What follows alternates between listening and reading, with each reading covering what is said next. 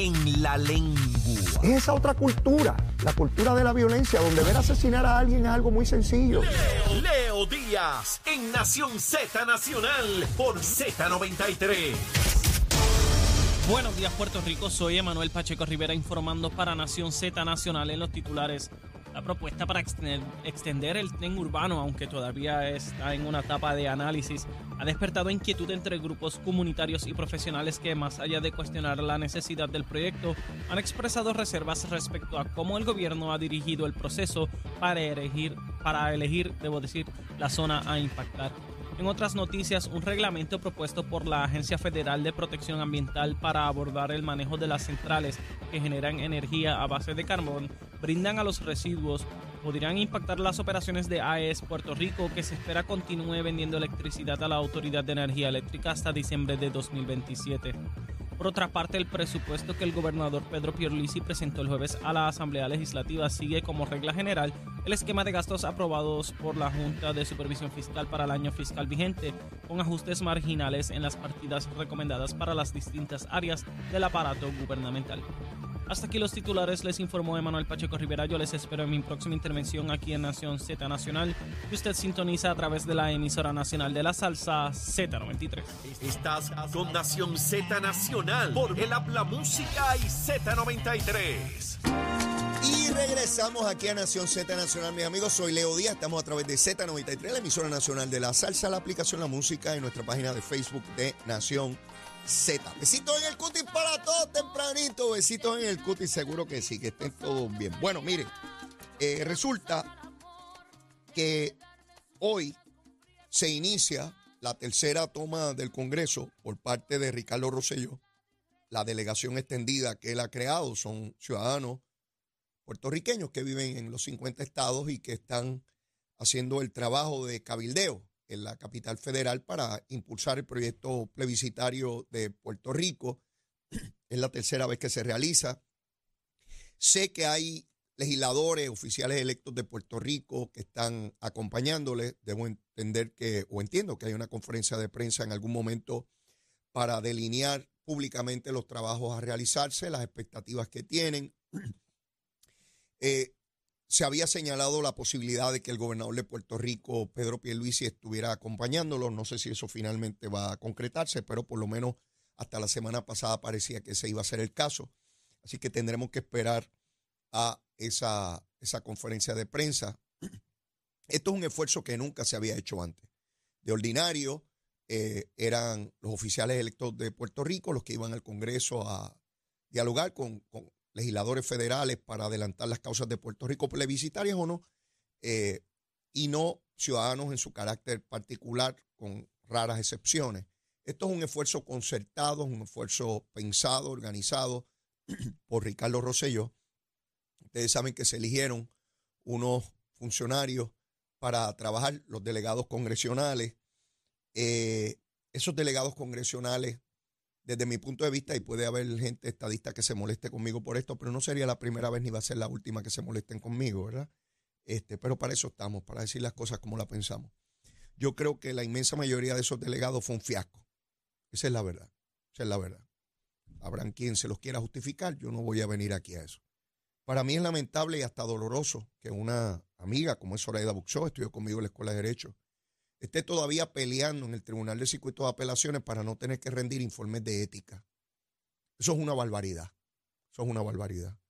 Si alguien aspiró a una posición de esa de delegado congresional, tenía que saber que una persona electa por el pueblo de Puerto Rico que va a hacer el trabajo de persuadir, convencer a legisladores federales sobre moverse en una u otra dirección, debían rendir informes de ética gubernamental.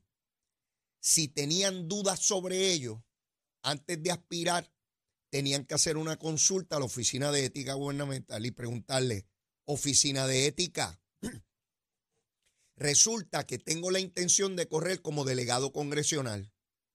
Tengo dudas si debo rendir, si vengo obligado a rendir informes de ética gubernamental. Y esa oficina emitía una opinión diciéndole no, no tiene que rendir, o por el contrario, sí, viene obligado a rendir. Pero no, aspiraron a la posición y después que están en ella, y lo más dramático es que hubo un primer año donde sí rindieron el informe de, de de sus haberes. Sí, porque no podemos estar pidiéndole a Mariana Nogales que rinda informes de ética y ponga todo allí, pero si se es delegado congresional, no. Mire, yo no vengo aquí con dobles varas, les he dicho mil veces que detesto la doble vara. ¿Cómo rayo le vamos a estar exigiendo a Mariana Nogales que rinde informe, que viene obligada por ley, que tiene que rendir ahí todos sus haberes? Y cómo si soy delegado congresional no tengo que rendir y me pongo a pelear en los tribunales. Mire, mejor renuncia a esa posición, Zoraida. Renuncia a eso. ¿Cómo rollo nosotros sabemos? Y no estoy diciendo que Zoraida Buxó está haciendo nada ilegal. Pero ella sabe más que eso porque ella, ella sabe de política. Más allá de su razón o no razón jurídica, hay una proyección política de que se están escondiendo haberes. Eso le hace daño al movimiento estadista y lo debería saber. Mejor renuncia a Zoraida. Melinda Romero con la misma bobería de que no tiene que rendir informes de ética. ¿Y para qué rayos se metieron ahí? ¿Para qué rayos se metieron ahí? Mejor no, mejor dejábamos vacíos esos puestos. Si para lo que han hecho, sí, hombre, este, venir aquí a hablar hipocresías y tonterías, y si es estadista, pues tratar de defenderlo. No, hombre, no. No, no, no, no, no estoy de acuerdo con eso. Si vamos a exigir informes de ética a todos por igual, PNP, populares, independentistas, victoriosos, dignidosos, independientes, el monito de Santurce y los marcianos, todo el mundo. O no se lo exigimos a nadie. ¿Cómo rayo yo sé si alguien está utilizando su puesto de delegado congresional para adelantar intereses particulares, económicos privados? ¿Cómo rayo lo sé? Como única manera tengo de saberlo es si rinde informes de ética. Mire, esto es lo que yo gano, lo gano de aquí, esto es lo otro. ¿Cuál es el problema? Pero ¿cuál es el problema? Yo, yo de verdad que no entiendo. A mí que alguien venga y me lo... Que venga un gran estadista uno de los inteligentes, ¿verdad? Porque yo siempre le he dicho, yo soy de los brutitos. Que venga un gran estadista inteligente. Que venga algún alcalde, algún legislador estadista, de esos bien inteligentes, porque tenemos una gente brillante ahí, que me explique cómo es que los legisladores, los alcaldes, el gobernador y la comisionada, todos tienen que rendir informes de ética, todos. Pero los delegados congresionales no. Ah, de verdad. Y ganan ciento y pico mil pesos. Ah, de verdad. Ay, no me juegue. Pues cuando yo estaba allí los tenía que rendir cuando era legislador. Ahora no tengo que rendirlo porque yo no soy funcionario público. Si usted no quiere rendirle al Estado, al gobierno, informes de ética, no se meta. No se meta en ninguna posición que lo requiera. Si tenía dudas, debió haber preguntado antes, no es después que está dentro, pero peor aún, como les acabo de señalar. Había rendido un primer informe y si rindió el primero, ¿cuál es el problema de rendir los subsiguientes? Si no renuncia a la posición esa, Zoraida, te quiero, mi vida. Sabes que te adoro. Estudiamos juntos. Este, tú sabes, mi respeto, mi cariño. Pero eso es una barbaridad lo que estás haciendo. Besito en el cutis, mi vida. Así es sencillito, sencillito, sencillito. Le haces daño al movimiento estadista con ese cuestionamiento. Destruyes lo que dices que fuiste a defender. Mientras allá está Ricardo Rosselló, de gratis. De gratis. De gratis poniendo de su dinero, de su bolsillo, para viajar a los estados a montar una estructura nunca antes vista, también con voluntarios, porque esos que van de los estados ponen sus chavitos, sus chavitos. Coger aviones, trenes, barcos, qué sé yo, cómo llegan allá a Washington. Y pagan su hotel y su comida. ¿Ve? Y los que van de aquí igual. No, no, no, mire, no. Yo no puedo venir aquí a exigirle a Nogales una cosa porque es victoriosa, pero a un estadista no se lo exijo. No, no, no, no, no. Todos por igual. Todos. Sin juego. Y el que no pueda, renuncie. Quítese de ahí y váyase a la empresa privada y viva su vida feliz y hace lo que le da la gana y no tiene que darle cuentas a nadie. Yo no tengo que darle cuentas a nadie.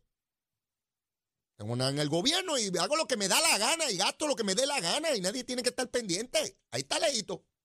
Pájaro loco ahí, que habla de 8 a 10 de lunes a viernes. Y nadie tiene que hacerle caso a Leito. Leito está tortillado. Sí, no, no, mi hermano, no, no, no. Cada cual defendiendo a su propio pájaro. Sí, Cada cual defendiendo a su propio pájaro. Búsquenlo. Condenan al otro porque es el opositor. Cuando le toca al de ellos, ay no, siempre hay una gran explicación científica. Sí, sí, sí, del universo, del karma, de una cosa etérea, de una cosa por allá. Todo el, el PNP defiende al PNP, el popular defiende al popular, el independentista, el victorioso, el linidoso, la misma gusanga de siempre. Y siempre hay una gran explicación para distinguir los casos. Los abogados se les enseña desde la escuela de derecho a distinguir los casos. Cuando digan, no, pero es que aquel, no, es que este caso es distinto a aquel otro. A eso se dedican los abogados, a distinguir casos. Mira, ese es culpable porque eso lo que hizo aquel. No, lo que pasa es que este no disparó, este se le zafó. ¡Ey! Recordé un, caso ahora, pero vamos, no, puedo, no puedo hablar de eso. Mire, hoy hay una vista en el Tribunal Federal. ¿De qué? Eh, el cuerpo ingeniero otra vez asignaron un montón de millones de pesos para el dragado de la bahía de San Juan. Sí, la charca esa que le llamamos la bahía de San Juan, que se entra por la boca el morro. Pues toda esa bahía quieren dragarla para que sea más profunda, para que puedan venir más barcos y no hayan problemas y toda la cosa. ¿Quién pone el dinero? No es Yuki ni Huracán, ni Agua ni ninguno de esos pájaros. Esos pájaros ya no existen. Lo están poniendo los americanos para dragar eso. Pues ya hay unos grupos aquí que fueron al tribunal porque están violentando que eso no se debe dragar, ni qué sé yo qué. Ahí están peleando y hay una vista en el tribunal. Mire, yo no sé los procedimientos que utilizaron para el dragado, no, no conozco, ¿verdad? Los permisos, porque yo, yo no sé nada de eso. Se presume siempre que han cumplido con, con los permisos. Si alguien tiene un cuestionamiento, es legítimo hacerlo. A lo que voy es que hay unos grupos políticos ahí, otra vez. Sí, porque hay que hacer cosas hasta que hay que hacerlas. Y cuando las vamos a hacer, pues nos oponemos. Es como el tren urbano. Se está proponiendo la posibilidad de expandir el tren urbano que llega hasta Sagrado Corazón, ahí en Santurce. Una vez brinca el caño Martín Peña, hasta ahí llega la última estación. Proponen llevarlo a donde está el centro de convenciones, el distrito. Están estudiándolo, no han tomado una decisión final. Pues ya hay grupos que dicen que no, que no se debe ir para allá. Primero es que el tren no tiene dónde más ir, que hay que expandirlo, que qué rayo pasó, que está en declive, que no lo usan, que sale caro. Pues cuando decide, oigan bien, llevamos décadas en esta gusanga, en esta folloneta, cuando deciden expandirlo, ah, que para allá no es. Ah, para allá no es. Pues entonces para el otro lado. No, para allá tampoco. Mire, esto es, no es fácil, ¿sabe? No es fácil. Había gente que planteaba que debía ser al aeropuerto. Hay gente que dice, no, menos con maletas del aeropuerto para allá no. Que debe ser para otras rutas. ¿Por qué esas rutas? Por lo mismo que han utilizado otras tantas. Pues son áreas donde convergen grandes actividades que debe tener conexión en un tren. Y si usted lo lleva hasta el centro del distrito este de convenciones, pues ya lo está llevando casi hasta la isleta de San Juan, ¿verdad? Ya con cruzar el puente de hermano ya está casi al otro lado, en el Tribunal Supremo allí, ¿verdad? Estamos hablando de la posibilidad de crecer, pero a mí no me sorprende porque lo mismo vi con la ruta 66. Lo mismo vi con la carretera 10 y lo estamos viendo con la nueva expansión hasta, hasta Ponce. Lo mismo vi con el Coliseo. Lo mismo vi con el centro de convenciones. Lo mismo vi con el superacueducto cada vez que hay una obra de infraestructura fundamental para Puerto Rico, aparecen los mismos sectores a oponerse a decir, no a mejorarlo, es que no se puede hacer nada. Si fuera por esos grupos, ¿verdad que vamos mucho al choliseo? Qué bueno es, ¿eh? De Roselló. Sí, de ese pájaro que fue gobernador. Pedro Rosselló, ese pájaro. ¿Y? ¿Se acuerdan ahora del superacueducto? No habría agua en la zona metropolitana. Otra de Rosselló. ¿Acuerdan? El centro de convenciones ese que va todo el mundo ahora, populares, PNP, independentistas, hacer grandes actividades allí, qué bueno es. De hecho, en el fin de semana estuve en una graduación allí. Mientras yo estaba en una graduación en el tercer piso, habían como cuatro graduaciones allí, de escuela superior y de universidades, como cuatro, en un mismo lugar. Y yo decía, nos quedó bueno el, eh, centro de convenciones este, nos quedó bueno. Sí, los mismos que criticaban ahora van para allá, ahora está entre los primeros centros de convenciones de toda, de toda esta zona, incluyendo los Estados Unidos. igual que el Coliseo. Compiten en ingresos, pero no se podía hacer. Usted no sabe. Bueno, si la Calderón los quería implosionar, porque eran y que de la corrupción. No está así la hora. Está descansando por ahí bien chévere. Buena gente. ¿Sí? ¿Cómo echamos adelante a Puerto Rico si cada vez que vamos a trabajar con una obra importante, aparecen los mismos sectores a tratarle que no se haga? La obra que corre. Ah, que el centro ese lo, lo tienes tuve y que eso es un multimillonario, que eso es un mogul, que lo que pasa es que tiene acceso al gobierno. No, lo va a hacer Leo Díaz, que es un pelado. Sí, yo vengo con un grupo de amigos pelados a hacer una gran obra. Estuve no es, no es de otro lugar, es de aquí. Pero les molesta porque es una persona que ha sido exitoso y tiene dinero. Pues estamos fastidiados. No pueden venir los de afuera que tienen dinero. Y si hay alguien de aquí que tiene dinero, también es que es un corrupto. ¿Y con quién nos quedamos?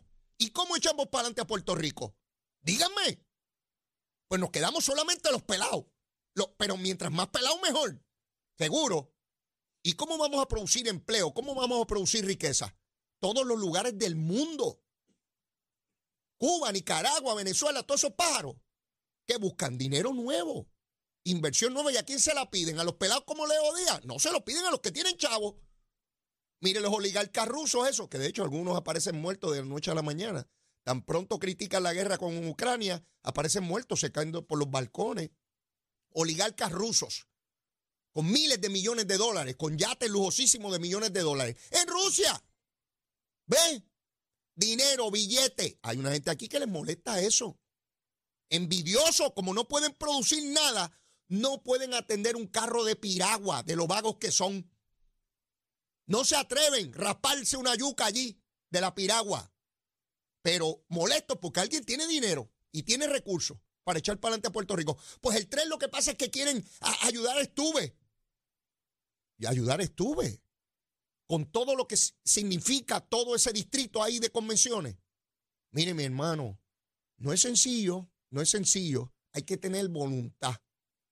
Hay que tener voluntad para gobernar, porque de lo contrario le detienen toda la obra de gobierno, toda, no importa de lo que sea ni como sea. Pero mire, no me quiero quedar solamente en Puerto Rico. Los invito a que accesen toda la información relacionada al escándalo que está ocurriendo en Colombia en este momento, con el gobierno de Petro. En este fin de semana destituyó a su jefa de gabinete, a la jefa de todo el gabinete.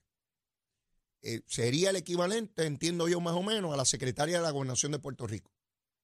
La destituyó.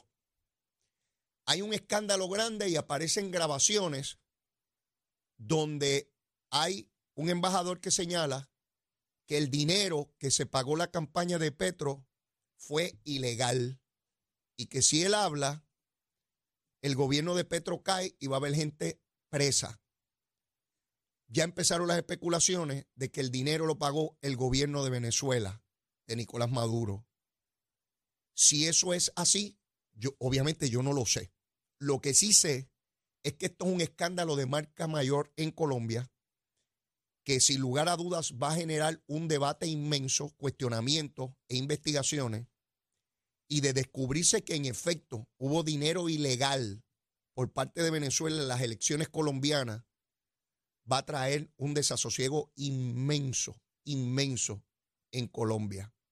Distinto al gobierno de Boric, en Chile, de izquierda también, igual que el de Petro, donde más o menos la cosa va caminando con cuestionamientos también, pero no de esta naturaleza y, tan, y, en tan poco tiempo. Así que voy a estar bien atento a lo que ocurre en Colombia. No he visto nada en la prensa puertorriqueña sobre eso. Si es de izquierda, la prensa puertorriqueña lo protege y olvídese eso, eso no existe. Colombia no existe.